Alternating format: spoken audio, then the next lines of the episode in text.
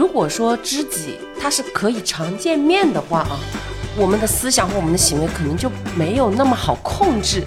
我最好的朋友就是我的伴侣，就基本上我聊天的话题说的最多的，然后倾诉的最多的就是我老公。我就觉得小英医生啊，咱们先不要吵了，你先听我说两句，我给你分析一下，刚刚我给你还原一下刚刚我们为什么还要还原，好可怕，好可怕。当然要呛他们呀，因为我就是妹妹发展来的。但是你要想，如果打个比方，如果他带来的这个十年的这个朋友是个长得不好看的一个女孩子，对于他本身没有威胁，这个事儿就不存在了。喂，一哥。嗯，明天上午能不能晚一点过去？我的拳套已经带好了。我跟你说，那个真的不能忍，你知道吗？然后那个时候，我老公的解释方法很，老婆你看一下他的照片，瞬间没事了，没事了。我觉得现在男女之间捅破那层纱的这个速度太快了。就很容易去捅破那。以前那个纱可能要慢慢抠，对，一点一点抠那根丝，对，抠到慢慢小洞，然后慢慢慢慢再撕开。现在就是刀子一拉，对，直接就拉开了。木心有一句话说的很好，叫在百转柔肠间，一天天变得冷酷起来。这种冷酷是很好的，他会珍惜真爱每一个在面前的人，但是他不会去奢求对方一定要忠诚于这一段。不要明明有着爱人，却打着朋友的幌子，偷偷的爱着别人。听说了吗？听说了吗？听说了吗？什么呀？听说了？听说了吗？感受到了吗？大家好，我是茄茄。大家好，我是六六。嗯，这段时间我不知道六六在家里，应该你应该是两点一线，就律所家里这样来回。对，准确来说还有其他的更多的第三个点啊，嗯，就律所跟家里是中间的一个常量而已。嗯，然后但是像我就其实待业了很长一段时间，然后这段时间呢，在家里就除了带娃以外，就是看电影，我就翻出来好多以前的老电影，嗯，然后前两天就看了。回顾了安妮海瑟薇的一天，嗯，就这部电影，我之前应该有给你安利过，对，然后我也看过，啊，就就那个结局虽然不太好吧，但是中间的那一段故事有甜，然后也有揪心的地方，然后我们就想说，不如就来聊一聊这种关系，就所谓的知己关系，嗯，然后就我们当时一说要聊这个话题的时候，我脑子里面就噌的出来一个人选嘉宾，就是我们今天的嘉宾浩哥，对面的。欢迎，Hello Hello，大家好，叫我浩哥就好了吧？嗯，浩哥是我们这边餐饮一哥，做过了无数的餐饮品牌，垮了也垮了无数。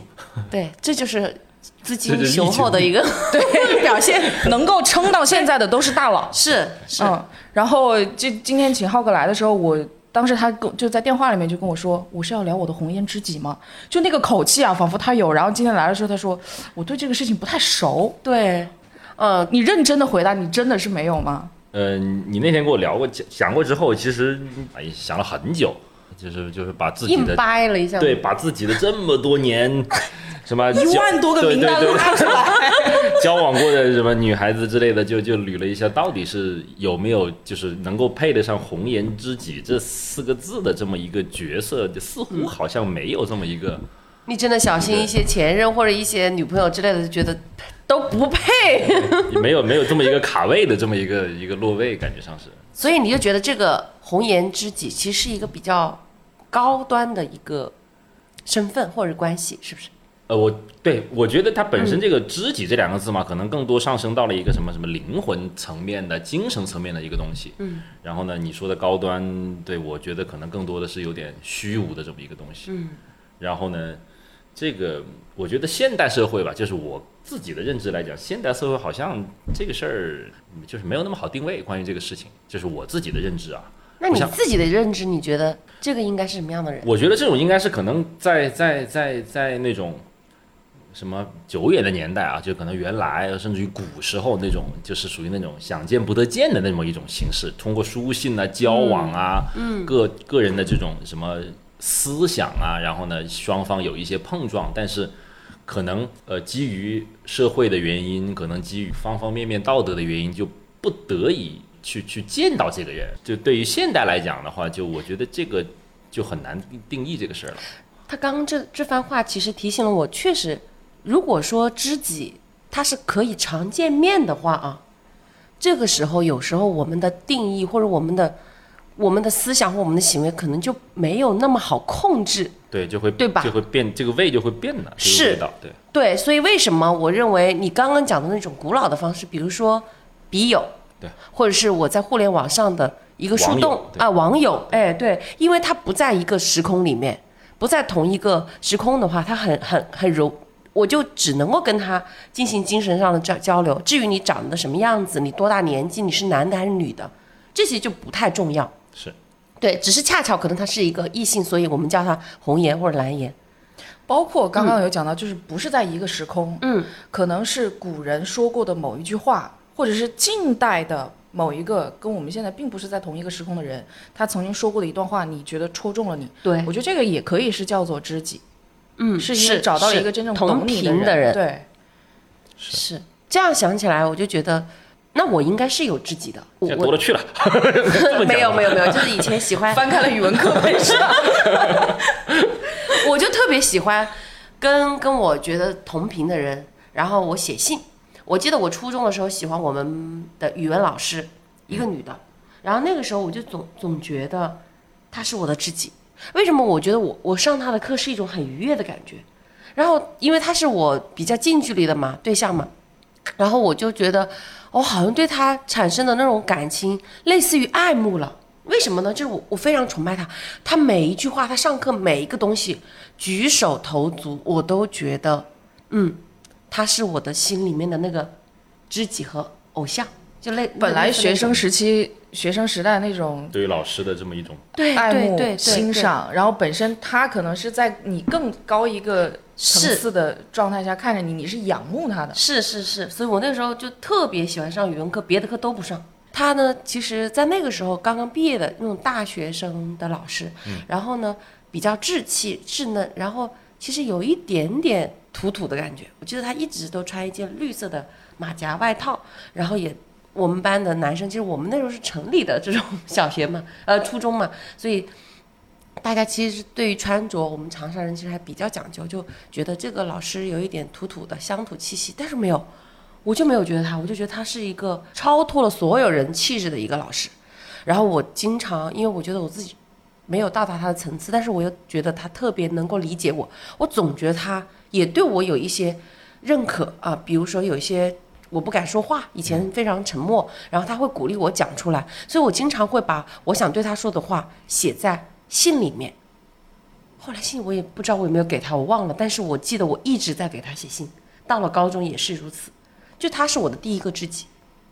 所以你看，这个就回到刚刚有一个讲的，很多人是每天能够见面的，他就会掺杂一些其他的因素，是的，导致你的所谓的两个人在某一个观点上达成的共识就不那么纯粹了。对对对，如果你看他假设是我的同龄人，然后又是异性，对，然后又在一个时空，那我觉得我会把这个人会觉得我是爱上他了，对不对？有可能我就控制不了这种，是的，我分辨不了这种感情的细腻程度。你还这还是学生时代，你如果是放在成年人的世界，掺杂的因素会更多。对而且你的自主意识，你学生嘛，多多少少会有一些顾忌。你是老师，是包括我自己也很小，我没有自主行为能力，我没有办法去辨别这种时候，可能会有一点害怕。但等到成人的时候，你可能做出来的行为又会不太一样。对，就是成年人的世界，我们会把知己这个东西，往往会加一个定语在前面，就是蓝颜或者红颜。嗯，你有吗？异性知己？我首先对于知己这个概念，我觉得我是没有的。就是不管是同性还是异性，知己，我觉得这个人得比我懂很多。所以你也是跟就是他对我是降维打击，都是这样的话维的那个，对，嗯。就是他真的是懂，嗯，然后我可以吸取一些他的经验，这个是知己。但是如果是说很好的朋友去做倾诉的异性的，嗯结婚之前对结婚之前会有，嗯，就是然后慢慢的大家都是各自组建家庭之后，你就会发现有些东西不适合跟你聊。而且我因为之前我跟你其实说过，我们之前有讨论过，我最好的朋友就是我的伴侣这件事情。嗯，就基本上我聊天的话题说的最多的，然后倾诉的最多的就是我老公。我甚至有一些跟闺蜜都没有讲过的东西，我全都跟他讲了，甚至有些东西可能都不适合跟他讲的，我会可能考虑一下话术，好好的去跟他沟通。嗯，就是基本上所有的倾诉的对象都会是在我老公那儿。浩哥你呢？我就是就是基于之前的那个定性的话，其实我似乎也没有这么一个红颜知己在我的这么一个人生过程中存在过。就是如果说你有想要沟通的事情啊，就是其实可能这是男人跟女人的区别。嗯，其实说他们说男人不管是存在高兴的，或者是说比较难解决的压力的事情，嗯，一般第一选择是会自己解决，是是不是？是的，啊、所以实际上你们碰到很多问题的时候，不会是第一选择给到自己的伴侣或者自己的朋友之类的。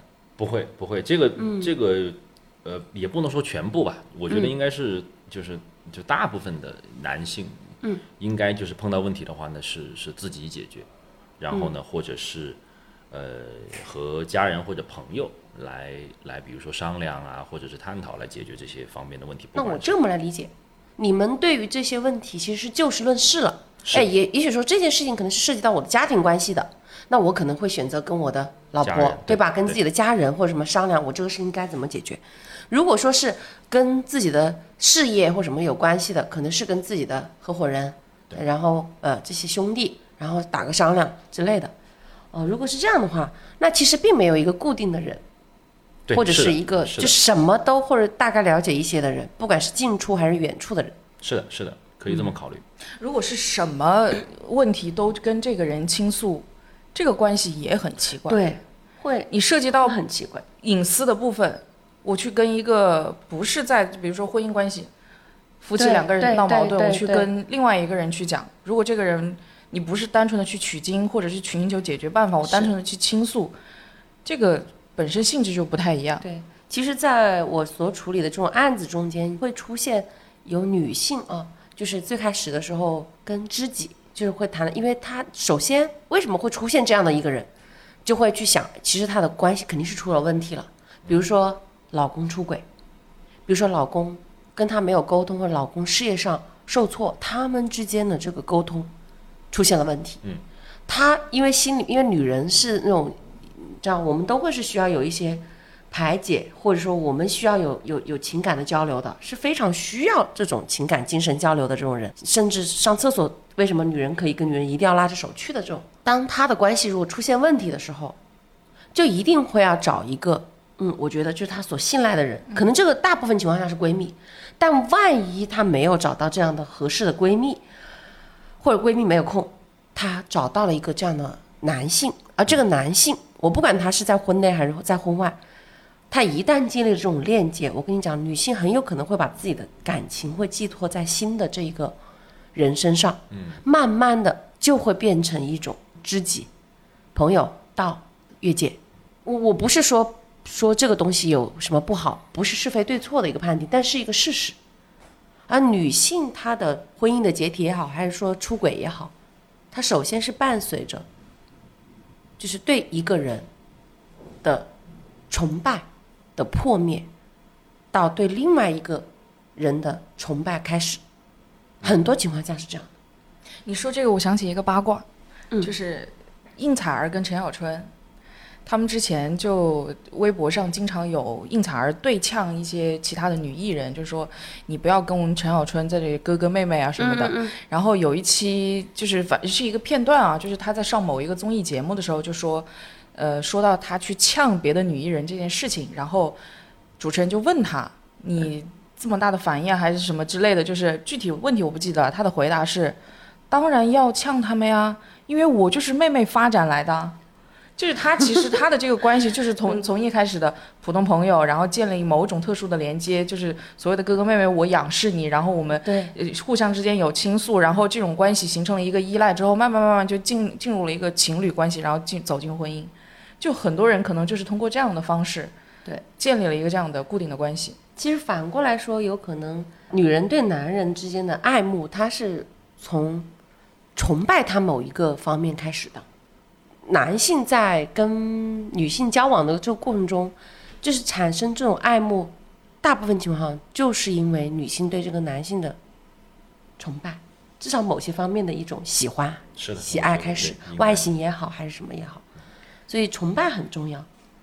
我觉得我现在一直都还是挺，就是特别崇拜我老公很多方面的，但他自己是没有感受得到。这一期需要艾特他，是艾特 他一下吗？Q 他一下，我跟你说，我跟我老公之间确实虽然没有达到你跟你老公啊，就浅浅你跟你老公这种状态，但是我认为我是跟他之间是无话不谈的。我所有的喜怒哀乐，我都是跟他来沟通的。就你老公给别人的感觉是，呃，是有大男子主义，很大男子主义，但是他很在意细节。嗯我觉得是这样，很心思很细腻的一个人。嗯，就但凡是这样的关系，如果是两个人稳固的话，我觉得是很容易长久的。是是是，所以反过头来说，如果说我跟他之间任何一个人出现了一个知己的身份，那真的很危险，想起来觉得非常危险。嗯站站在浩哥的角度想，一个男的心思细腻到，他是就是她老公是会在她的工作期间，或者是出去见朋友的时候，哪怕是不参与这个局，嗯也会开着车在路边等她。评价一下这样的老公，好老公，他刚刚无话可震惊了一说已下，震惊了一下。对，这这种心思细腻到，其实我会比较会比较害怕。你为什么要一直跟着我？能不能给我一一点点？空间。对，给我一点空间和自由。没有，我就喜欢这种。啊，这这一个愿打一个愿挨嘛。是啊这个这个就萝卜白菜各有所爱。是啊，对啊，嗯，嗯，浩哥，你的这个亲密感情中的相处模式或者两个人是什么样的？我我我狮子座啊，首先我先说一下狮子座，就是我好炸哦！马马其实很大条，很大条。嗯，然后呢，跟老婆的沟通其实就言语上、言语上、情感上的沟通其实比较少。我个人觉得比较少，因为我特别有时候一发什么事儿啊，或者是吵架之类的，我不知道该说啥。多少年了？你们俩结婚多少年？我有八年了，最开始到现在也一直是啊，对，哦，所以你们两个一一直是这么一个状态，就是我一直是我老婆老是说我冷暴力，但但是我个人觉得我其实我觉得没有，因为就是发生了什么事儿之后，嗯，我只是想去就事论事去解决这件事情，就刚刚就应到了你所说的说的这个观点，就是男人发生什么事情，其实就想把这件事情给解决了，嗯嗯嗯，然后呢，嗯我我就会去说这个事情的对与错，是吧？我甚至于说。就是说我也不是说不去跟你沟通，我去跟你沟通，但是沟通我一来一上来，我就觉得首先医生啊，咱们先不要吵了，你们先听我说两句，我给你分析一下，刚刚我给你还原一下刚刚我们为什么还要，还原，好可怕，好可怕！吵架的时候如果是这样子吵吵的话，你知道吗？真的会炸掉。就是我什么时候要跟你就事论事了？对，就女人当下一定是情绪，对你要先安抚我的情绪。是，对，所以我就我觉得这个确确实是我可能在情感处理方面的一个一个就是短板跟弱项大。部分男人其实哎，但我比较好奇的是，反正像我老公他跟你也有点像，就是跟浩哥有点像。浩哥跟我老公是认识的，嗯，然后他们两个人的包括性格啊，包括平时的娱乐爱好，就是各方面都一样，也是会给你来事儿的时候，就是吵架的时候，就我刚刚是因为什么什么，然后说话又很慢，你就觉得哇，好真的好像是。但是呢，我其实有曾经有那么一刻啊，我真的很希望他能不能找一下他的女性朋友，哪怕你要不去找我的闺蜜问一下，像这样的情况怎么处理，才不会让他愈演愈烈。可惜他怎么去找你的闺蜜聊？你就，是对，所以就没有找过。浩哥有问过吗？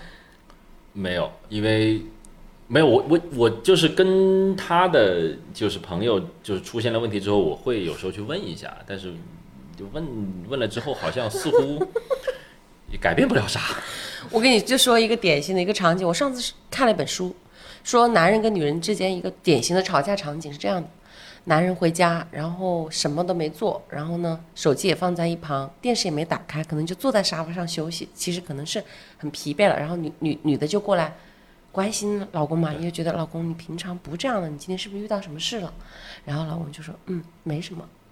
好，然后你不可能没什么的，你平常不是这样的，你告诉我是什么原因？然后男的真的没有什么，然后女的就说你为什么不能够告诉我是什么事情呢？然后就因为这样的事情，男的就我真的没有什么事情，然后之类的，就两个人就开始吵起来了。你看到没有？其实这样的事情，两个人都有错吗？都没错，而且互相都是关心对方。站在女的女方的角度，我明明知道你有事，你为什么就不肯跟我说？他的情感是这样的，他的情绪，而男的的情绪是，我有的这些事情，我自己也能解决我对对我跟你说也没有办法解决，我还不如不让你添堵。我也是让你不要去听这些有有压力的事，有外面有有有压力的事情，我自己来消耗，我会想办法的。你只要让我安静一下，行不行？但是就这样的事情，然后两个人就可以吵起来。然后何况说，如果万一啊吵架的中间涉及到，比如说这个男方跟朋友或者同事女的，比如说发了什么信息，其实并没有上升到暧昧的程度，可能就多聊了一下，啊，就是可能这个女的也会就这个事情来，来先点一下，为啥呢？就站在女的的角度，是为了现在小的时候不抓，对吧？万一两个人发展成为什么了，所以我现在这个时候，但是男的就觉得我没有什么呀没，开始，对 好有经验，好懂啊开始，对，就是这种场景，是不是我又复原了一些？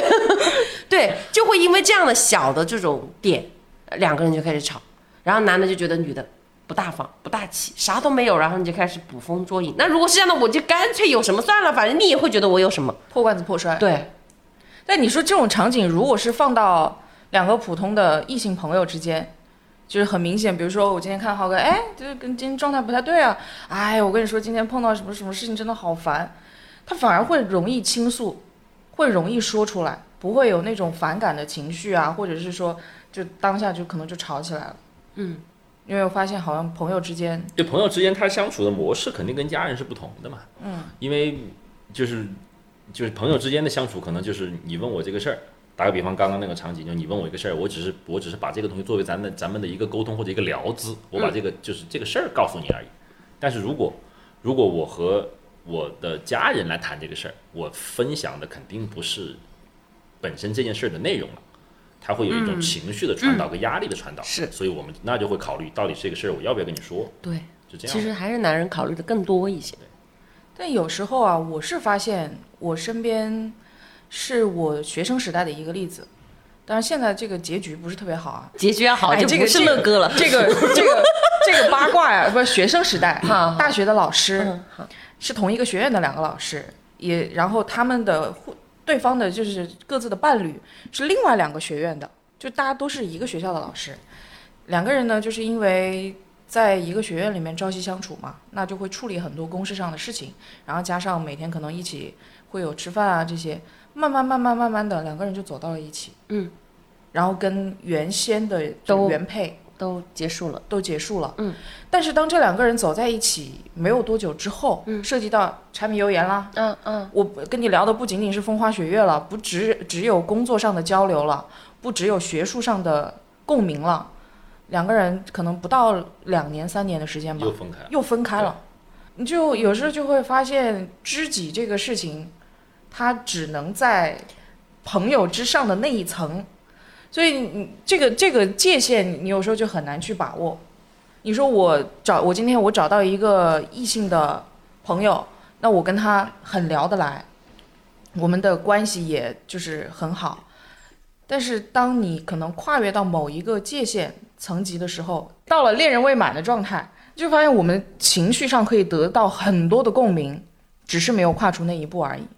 但你像这样的情况下，你就很难去把握接下来事情的发展了。嗯，我身边这样的例子反正不少。所以也就是说，两个人精神上达到了统一，不代表能够一起过日子，这是两回事，对，对吧？嗯，很少有这种真正的是吧？从精神到对，所以知己就更多可能是就是精神层面或者是灵魂层面的一个事儿，但是你只要把感情这个事儿参加进去了，那这个就就很难说，是就很难说了。是但是你要提到灵魂层面，又涉及到一个问题，是不是涉及到精神出轨？那为什么有的事情我会跟这位异性朋友、知己去说，我不跟自己的伴侣说了？嗯，你就是在我的观观念里面，伴侣应该是你最能够倾诉、最可以安放心的去倾诉的这个人。当你不跟他说话的时候，不跟他去沟通的时候，是不是意味着你的精神已经脱离这个轨道了？是，其实就这个里面就可以讲到到底什么是出轨。嗯，其实出轨这个定义是没有法律上的概念的。我认为这是出轨，用一个比较常规的比喻，就是如果说两个人在一起，他的精神交流，他超脱了普通的男女之情，就是他产生了爱慕了。这个定义，我觉得就是会定义为你在你在这个两性关系的处理之间，你已经到达了马上可能跟他要去结合成为伴侣的这个程度。嗯，那么由于到了这个程度，我认为这个就是应该说是出轨了。对于女的来说啊，其实对男的来说，出轨很好判断。其实出轨基本上男的的出轨应该就是肉体的出轨，肉体出轨是很好判断的。嗯，而女的，她都是精神出轨在先。偏感性一些。对，偏感性一些，他一定是一开始的时候就对他产生了情愫，嗯，这个时候就是一个危险的信号。当然，男人的出轨有可能不带精神出轨的性质也是有的啊，这也是有的。就总之是出轨了。对，总之，出轨的这件事情，它是一个感情的定义，没有一个明确的明确的说法对。它就是从法律上就更加没有这样的，更没。所以很多当事人问我，周律师是不是出轨了就可以离婚？是不是他出轨了？基本上每一个每一个当事人都最喜欢问的问题就是：我怎么搜集他出轨的证据？真的，那你每次要回答这个更难了呀。对呀、搜搜不到。对呀，嗯对呀，对呀，你哪怕是肉体出轨了，我又说没有法律说出轨了就可以离婚，也没有谁说出轨了有呃是一夜情算离婚，还是说是有了孩子算出轨，也没有。其实只有四个字叫感情破裂就可以离婚，听上去好像有明确的标准哦。对。但是什么是感情破裂似裂？乎又没有。就是说了跟没说一样。说了真的跟没说一哎，样。那我问你，你能不能接受你的伴侣精神出轨？不能。浩哥呢？接受不了吧这个事儿？浩哥想了一下，对，我在想，因为可能因因为因为因为我要对要要想一下这种场景，在脑子里面过一下。精神出轨的这个定义可能也很广。你哪怕是你知道现在追星的阿姨粉、妈妈粉也很多嘛。你像有有那种追星追到家庭也不顾，孩子也不管，对他为什么这个精神出轨？如果说他精神已经出轨了，就对这个偶像产生了这个幻想幻想。但是为什么这样的事情不会觉得会对他的这个家庭或者会一定要离婚？是因为你知道这个大妈可能追不上这个偶像了，但是你冷静下来想，你这个时候跟你的伴侣的精神上的链接已，经切断了，经切断了。对，就已经是没有了沟通，包括对你的家庭生活已经产生了影响。当然，对这个是属于一种比较极端的可能，但生活当中就是我我我觉得应该能够接受精神出轨的也不多。我刚刚突然瞟到了这两个年轻人的时候，想到了一个问题，我想把我们的话题拉回到恋爱的事情。如果要讲到婚姻，我就觉得我们这个话题又回到了这些背叛呀，是吧？是欺骗啊、婚姻不忠啊这些事情。但是我觉得我们想探讨的范围更广，就是不想再到在法律的层面了，我们讲道德的层面，就是在他们这种呃年轻的时候谈恋爱，然后又没有结婚的那个程度的二十出头，这个时候我去谈朋友，我去找异性的这个知己，对吧？我觉得无可厚非。可能这种知己也不能叫做出轨，对吧？我我们不存在，我没有我没有边界啊，我也没有婚姻的羁绊。那我觉得我们要去讨论的可能是这个时期的，嗯，他们的爱情。制作人他给我们提供了一个案例，我我刚刚看到的，就是我我就想探探讨这个案例啊。他讲的是一个小秋跟她男友的故事。她说当时跟这个男友在一起，她男友就跟这个小秋说自己有一个超过十年的异性女朋友。嗯嗯，然后后来呢，小秋她也没没顾忌，觉得哎呀，男友比较也比较坦诚，也没有讲这个问题。而且既然男友已经对自己坦诚了，她就觉得其实男友是一个有情有义的人，而且比较忠诚。她说她已经跟他坦白了，所以应该相信对方。结果在有一次她约会的时候，他们俩因为他们经常一起约会的时候会叫上这个呃异性知己。好，在买单的时候，他发现一个细节，这个时候因为男友出去上厕所了，结果这个女方这个知己啊，自然的就拿起她男友的钱包去买单了。就在这一刻，小秋就觉得自己是局外人，是这段关系里的第三者。后来她就没有跟她男朋友再说什么了，就在感情失控之前落荒而逃。然后像这样的案子其实就比较多。嗯嗯，在这种恋爱期间，我觉得因为这个时候没有明确的定义啊，很多人可能就就打着这个这种朋友啊、知己的这种幌子，其实他又是跟在另外的所谓的爱人身边，他心里面可能又装着其他的人。这种情况就在那个场合，我觉得也没不可能构成非法不合不非法的问题，但在感情中其实也是个很合理或者说也很常见普遍的问题。我想讨论的是，在这个点上，他们的知己如果是怎么样去定义，怎么样合适，那他们之间能否来容纳这样的一个知己的存在？这个就很明显是在两个人的关系当中，就所谓的异性知己已经越界了嘛？对，你是已经涉及到插入到了这两个人的私人生活。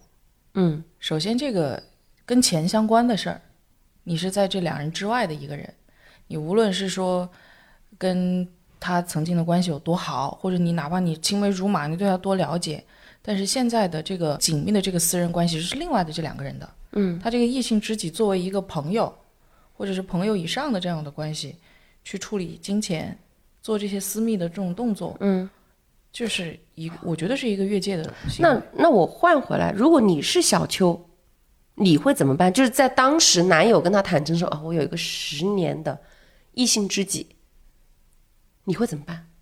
这有点问到我了，我没有遇到过这样的情况。我我觉得就是我的、我的想法，嗯就是或者我的观点可能会更更更粗暴一点。嗯嗯嗯首先，一是他这个小邱，他肯定是从一开始，或者是见到这个人了之后，他觉得这个人首先一是对他有威胁的，嗯。嗯。然后再就是所谓的拿了钱包去买单，嗯嗯。就就把这个点或者把这个事儿给对，最后一根稻稻草了，估计是。对。嗯。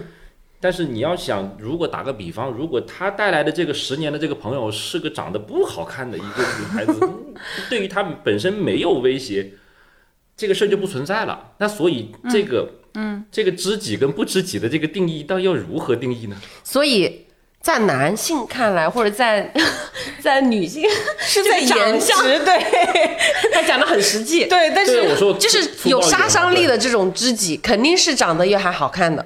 对啊，这个女友，这个这个异性知己一定是长得好看的。我其实我不妨就请到我们的这个编导，你来搜这个案例的，你来讲一讲，来质疑。我别把你 Q 过来，你来讲一讲，为什么你会选这样的一个案子来说？就如果你是小秋，其实我看到这个案例的时候，我是觉得他比较典型，对就是它比较夸张。就是正常情况下，两个人谈恋爱，如果遇到对方有一个很好的异性知己，他这个知己首先他不会这样做。知己他知道自己是以这样的一个身份存在的情况下，如果他是一个正常人，对他他如果没有非分之想的话对，他会稍微他会注意自己。对，而且嗯他会比较在意自己的这个好朋友。如果对方能谈得好，他也是高兴的。愿意成人之美，愿意让自己的这个男性的知己能够是吧？呃对他知道自己的行为在对方的恋爱当中会产生什么样的影响。嗯，但是我们没有办法改变别人，所以如果还是要换回那个话题，你不能逃逃避，就是如果你是小秋，你会怎么办？还没有发生那件事情之前，还是看他长得好不好。还 有道理，有道理。还是看他们俩是什么关系，因为他会就是经当着常把这个人男友约出来，嗯就有嗯问题啊。嗯，对呀、就会跟男友说，是吧？你对跟他之两个人间大概是什么状态？对你你也坦诚的讲你对他是什么感觉，还有他平时和你相处的时候，他是怎么看待你的。如果说他就是想把你当成一个备胎也好嗯啊，或者是一个可能会发展成男友的关系也好，那就趁早断掉，不管你们俩是什么关系。嗯，你跟洛河之间有谈过这个问题吗？他是有几位特别好的初中嗯女同学，嗯然后他们会有一个小群，嗯然后群里面大概三四个男生，四五个女生这样。嗯，然后他自己的说法是，既然这么多年已经是这么好的朋友，这么好的哥们儿了，就不会发生任何事情。你可以把他们当成几个男人来看待。嗯，那你自己呢？我重点不在漯河怎么说，是在你是要逼死他吗？没关系，做自己嘛。你是怎么想的？他跟我只要讲了是他的初中很好的同学，已经玩了很多年的朋友，我自己心里也是这个想法。你一起见过吗？没有，是他老家的朋友，那如果一起见，你会觉得会愿意吗？愿意啊。嗯你刚刚跟你刚刚讲的确实是就就两回事啊，就是他评价别人的时候，就小秋，那我会坦诚的 聊一下这个事情，然后放到自己身上的时候啊，他如果这么说，我就相信。可能你是担心洛河又听到了这一期节目，所以有时候就是有利害关系就不所以这种事情，你但凡放在自己的身上，有情感的羁绊是很难用理智去分清楚的。所以站在第三者的角度讲别人的时候，大家都好说，但对其实说到自己，每个人都不好。但你像刚刚浩哥讲的，看颜值，在我这里，在我这里不 OK。看不看颜值，你就是你就是只只有一只眼睛，你拿直接拿他的钱包，就是在我在场的情况下，你直接拿我男朋友的钱包、我老公的钱包去买单这件事情，你是侵犯到我的主权了。直接就会 KO 当时。对，就是这件事情本身就是不合理的。不，我我们现在不不就这个事情来谈这个事情好吗？就就他，对，我们不不从来不就事论事啊。我们这个节目 就谈这个事情，这个颜值的这个问题，我觉得浩哥今天讲的就是特别实在的一个解决方法。也很现实我。跟你讲，我跟我老公之间就是这么的简单粗暴。我每一次跟他讲这个女的，就是我我我有时候会听到他同事打他电话嘛。我记得有一次很搞笑，就是就是有个电话打过来，喂，一哥，嗯，明天上午能不能晚一点过去、啊？我的拳头已经带好了。我跟你说，那个真的不能忍，你知道吗？然后那个时候，我老公的解释方法，老婆，你看一下他的照片。瞬间没事了。没事了，就真的真的，我跟你讲，这一点真的很容易就就过掉。哎，但我跟你的跟你的方式不太一样，因为你像我老公之前他们是他因为以前做也是做电台节目嘛，嗯，他就会有这种听众群，然后也有这种听粉丝啊，就经常给他送吃的啊，嗯嗯，给他点外卖啊，送海鲜，然后晚上就会给他发信息什么。像我老公，因为他本身这个工作的原因，他肯定不能是把听众晾在那边嘛。然后他晚上就会回信息，他说：“哦，好的好的，什么什么。”然后又回一个晚安。我当时看着我说：“你为什么跟别人说晚安？”但是我其实想，因为本身我也做这个行业，所以稍稍有能理解。但是站在一个伴侣的角度，你会觉得很奇怪。我就说：“行，那你晚安吧。”那然后第二天直接玩到了两点才回家，就是通过这样的方式来报复他。就是你还是可以找到一些有用，吗？还是有用的。你觉得如果你老婆做这样的事情，你会怎么办？好像我没什么感觉会，嗯，就就就就就是根本报复不到，你听到没？你幼稚。你首首先首我跟你讲，首先的这个背景呢 是浩哥两口子啊，都是理性理性，然后呢很独立。然后有各自的这种有各自的，应该是有各自的圈子的。我的理解是，对对。然后两个人出现的时候，你就会发现这对 CP 就是看上去就舒服，然后就觉得应该在个人的生活上相互是很匹配的。所以你说有时候我们会发现，为什么有的关系能够长久，还是会回到那个但当我们不论你是情侣关系还是夫妻关系，这两个人是匹配的。价值观相同。对，当我们两个人价值观相同，然后我们很多东西可以聊到一起的时候，我不存在我还要去找另外一个第三人去做倾诉。嗯，我可能更多的是通过一种工作上的交流，沟通会更多一些。是，所以我们讲着讲着又讲到了成年人的世界。就是很复杂嘛，是，你这个边界就是成年人的世界，尤其是现代这个社会，你纷繁复杂这么多的掺杂的因素，你怎么去处理这个边界问题？你哪怕是我们两个人今天，我就是一个同事，我们的沟通能够到一个什么样的层级？比如说，我们晚上十点之后、十二点之后，我还要不要跟你讨论工作？如果这个办公室里面只有我们两个人在加班了，我需不需要把我老公叫过来？或者是我们是不是通过一个什么样的方式来避嫌？就是，嗯，我们一直讲瓜田李下嘛，瓜田不纳履，李下不带官，嗯，就这样的说法，就是你要学会在一些敏感的时刻要去避嫌。对有些不是有些事情，是很多事情你是说不清楚的。我都不到避嫌了。嗯，红颜或者蓝颜的生存法则。是是的，就是确实生存法，就是如果如果我们是希望我们的更多的朋友吧，不说知己啊什么这些蓝颜红颜的，就是如果我们希望我们自己的感情是稳定的，然后同时我们也又希望能有自己自由的空间、玩耍的这些空间啊，就是觉得结交朋友嘛，那确实是要在这个中间掌握一些方法，让对方感到安心，就是避嫌。你刚刚说的避嫌，嗯，这是要有一些操作的方法指引的，嗯，虽然我们没有归纳出一些方法，嗯，确实是。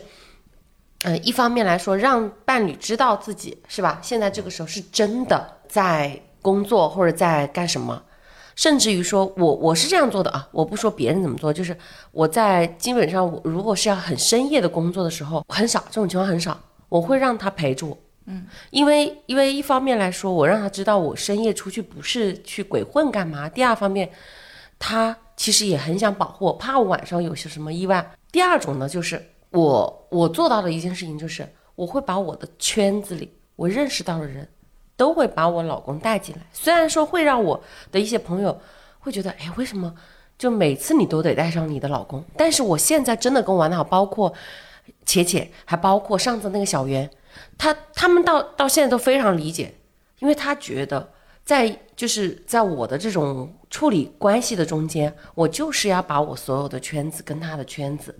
打开，我只说我自己啊，我不说这个就好，就是，但是从这样的一种状态中间，让我老公和我之间，我们之间感感到，哎，我们就是融为一体的，我们之间不会有一些嗯误会产生。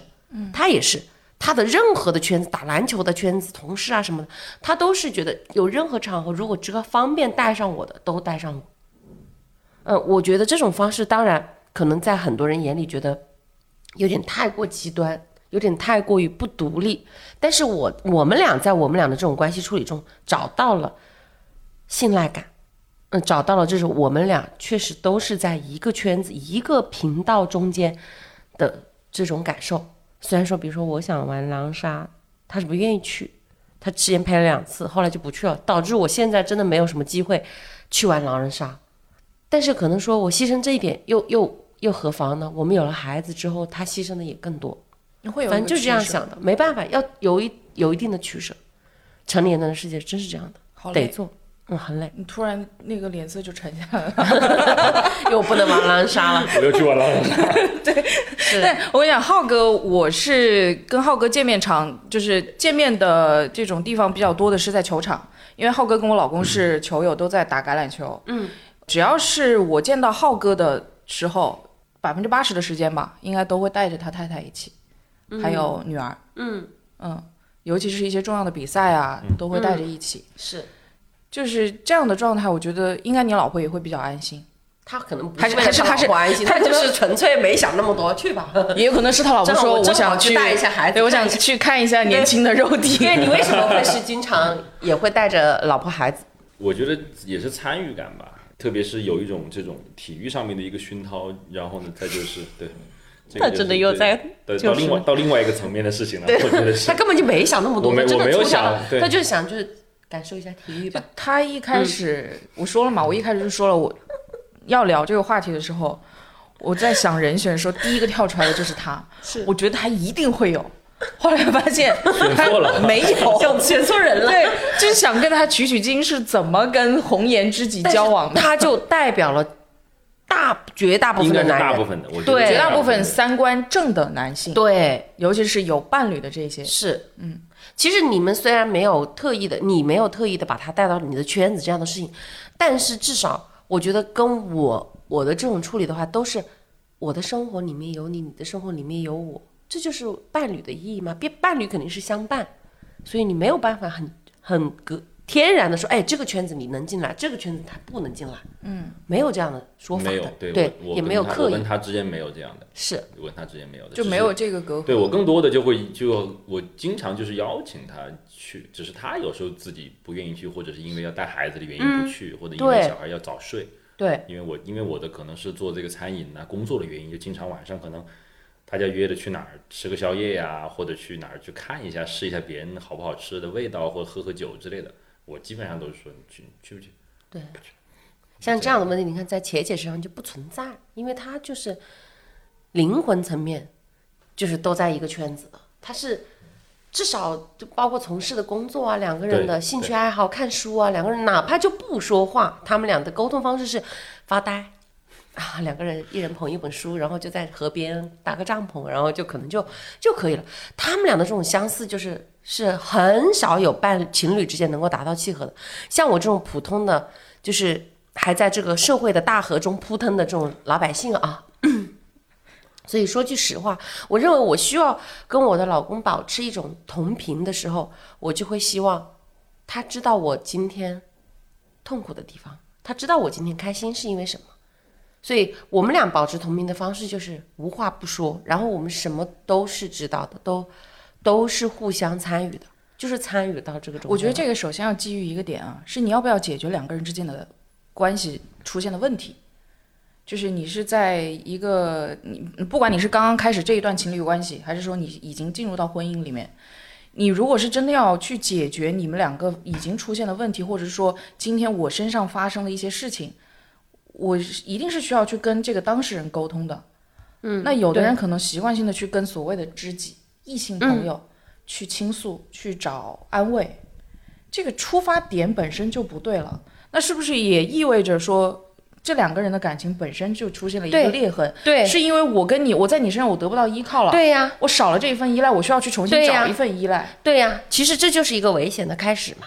不管是亲密关系，还是伴侣们，还是那种婚姻嘛，婚姻的情侣，就是实际上，我就从一开始我就说的这一点，我也是因为我见了太太多的这样的分离、离婚的这样的事情，处理太多，所以我才会知道两个人的不沟通，其实是一个很危险的开始，或者沟通不了，没时间沟通，包括异地，对吧时间沟通，不沟通，对是沟通不了。对，这其实是是非常危险的事情。每你们在这个状态中好的时候，你感觉不到的。但是我跟你讲，每一段关系的破裂，都是因为沟通的问题，没有不是因为沟通的问题产生的。嗯，就我们就回到刚刚，就是我们制作人帮我们找的这个故事嘛，他就提到说，这个十年，这是我最好的异性朋友。你如果让我选的话，我一定是选他。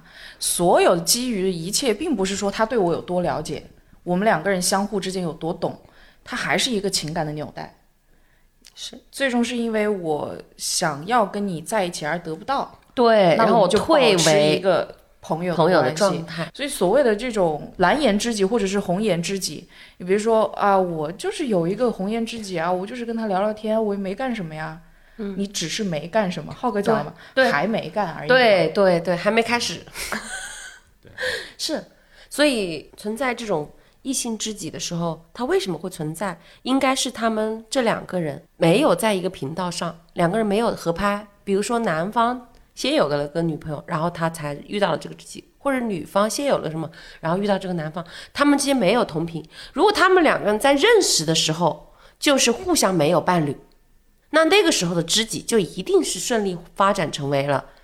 恋人恋人，他之所以没有发展成为恋人，是因为正好时间不对，两个人对吧？好，那如果是就退到了一个问题，如果两个人从一开始就是单身的状态，他们两个人发展成为了知己，但最后也没有在一起，那一定是因为要么有一个人是就是异性知己啊，有一个人是同性恋，或者说那个人长得不好看。其实是因为，对吧？有一个人对颜值，对方的颜值并不满意，我认为你可能没有符合我的伴侣的要求，就是我对颜值有要求的，就是男性的这种要求，所以只能做知己，就是两个人没有发展。就是你到底有没有跨越这个界限？不管你是一个什么样的外在条件啊，嗯，物质也好，还是你的长相也好，但你很难去定义怎么去。我觉得啊，就是很难去定义跨越这个界限是什么。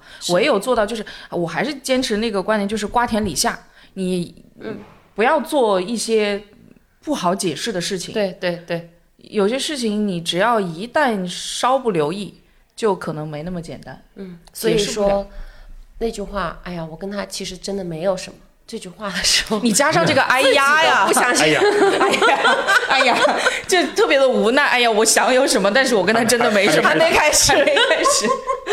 对对，就是这样。所以采用排除法，我觉得浩哥，我觉得用一种理性的方法，以后我将来要去就是杜绝自己或者是杜绝对方的这种情况，只只有两种情况，只要你不符合这两种情况，就不允许，哎，那我我就把它卡掉。我刚突然想到一个问题，我想问浩哥，你想有红颜知己吗？好难的这个问题，想吧，为什么？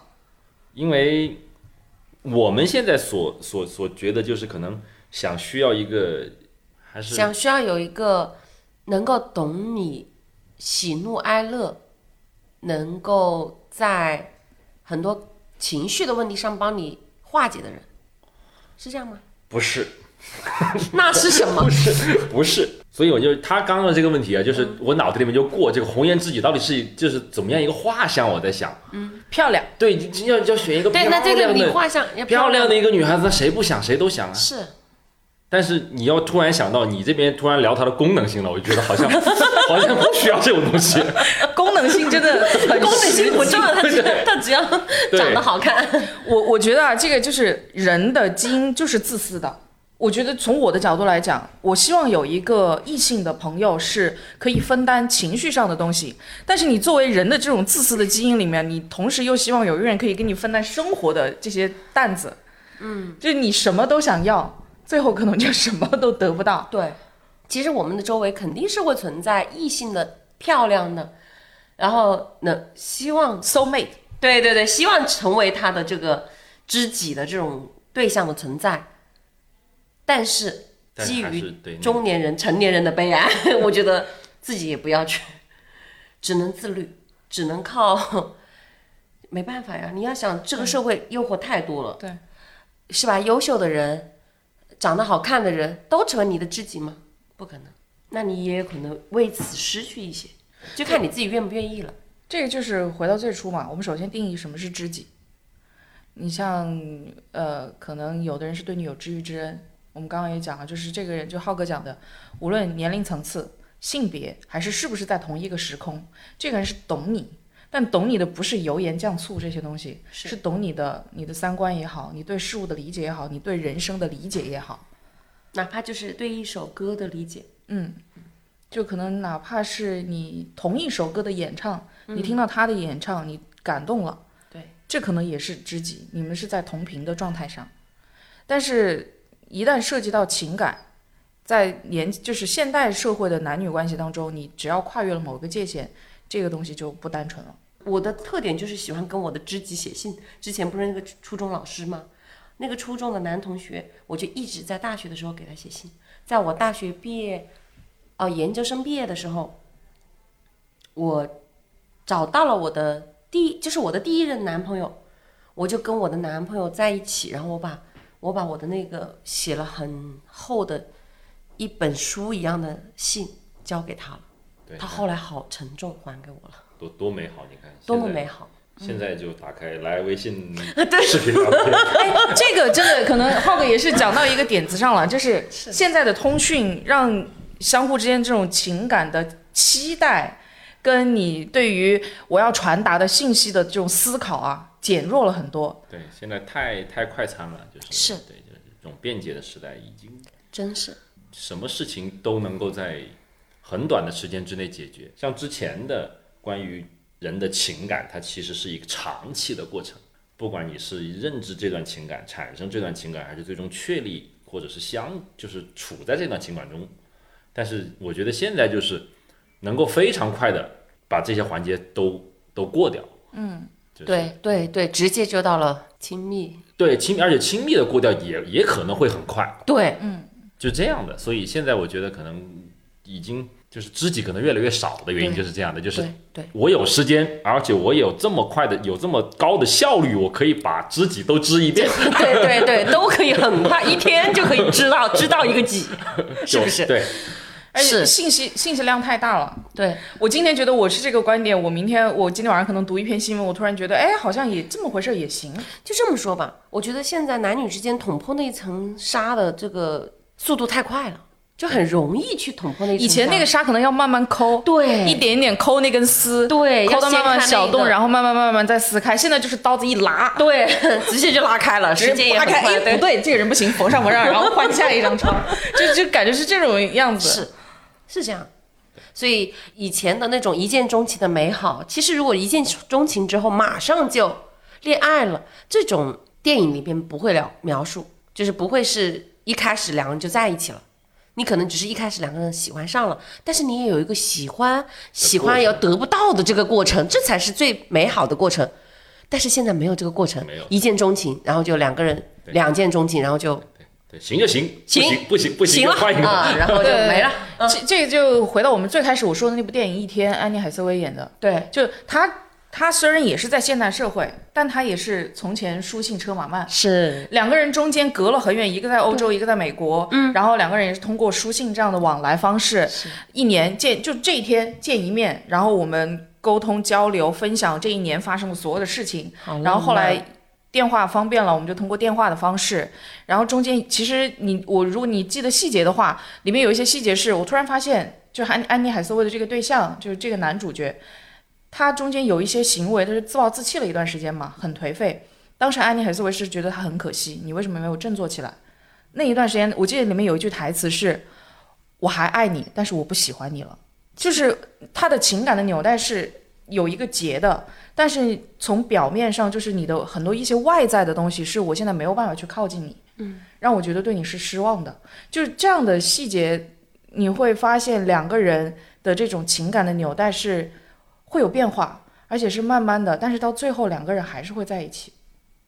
所以以前的这种这种慢的过程啊，或者是这个距离的过程，它可以让两个人之间的沟通会有一个循序渐进的过程，然后缠绕在一起的时候，不会因为距离过近，所以你这个缠绕就看不见了嘛。其实就是一根丝带，如果你这个丝带稍微远一点，你可以看到这根丝带的存在，但是我就在你面前了，这根丝带就没有了。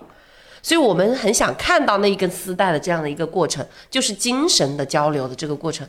如果两个人很近，然后两个人又天天在一起，你就看不到这样的一个过程，或者说就没有那么珍惜，对，可能就不会觉得这是一个精神上面更多的交流。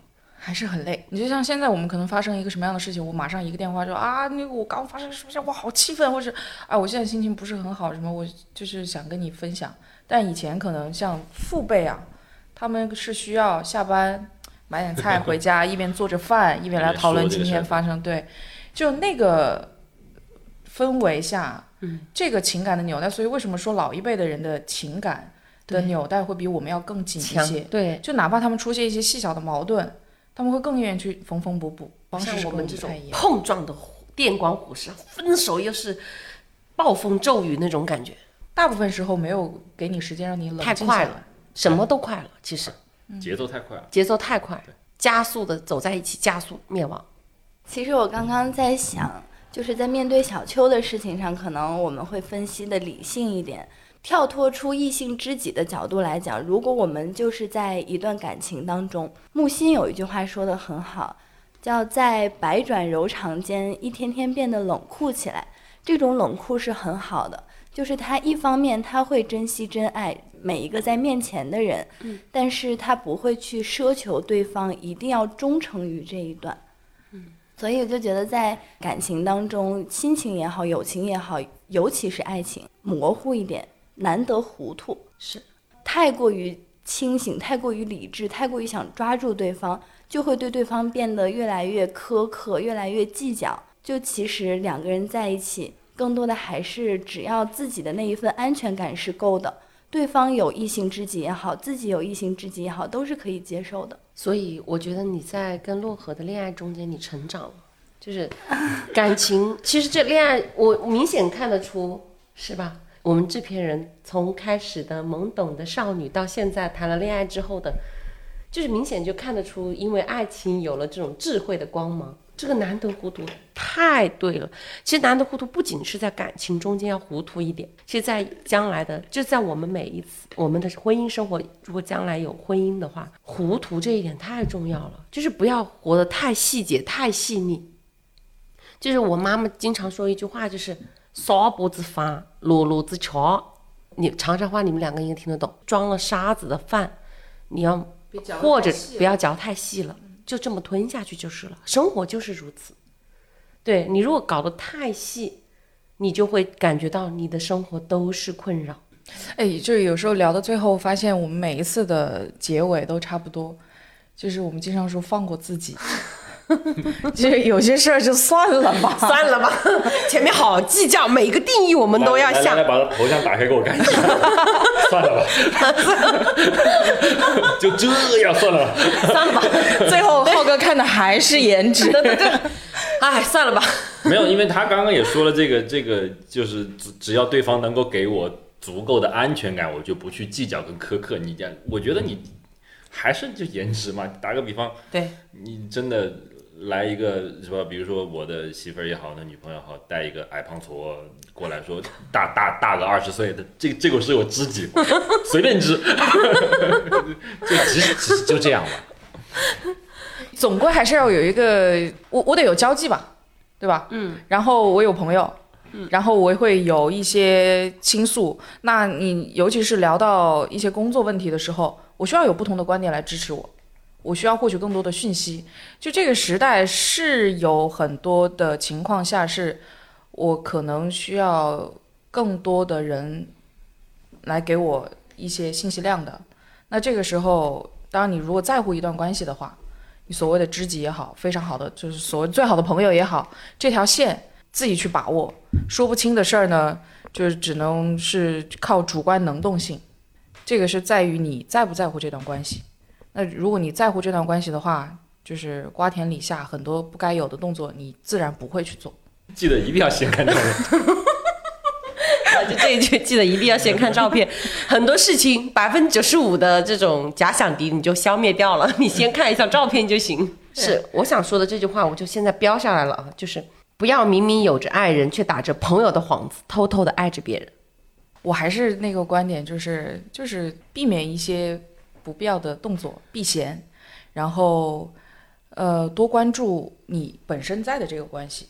如果真的是有问题的话，你发现你对这个人的依赖感少的话，找解决办法。对，没有解决办法，然后就像刚刚志怡讲的，你尊重这个事实，当这个东西没有了的时候，你就放过他。是，好，那我们今天这期节目就录到这里，谢谢浩哥，好，谢谢，回去看照片吧。看照片。好，我们下期再见。好，再见。好，拜拜。欢迎到苹果 Podcast、小宇宙、喜马拉雅、芒果动听、未来汽车 New Radio、网易云音乐、荔枝播客、蜻蜓 FM、云听，搜索节目名称“听说了吗”，收听节目的完整内容。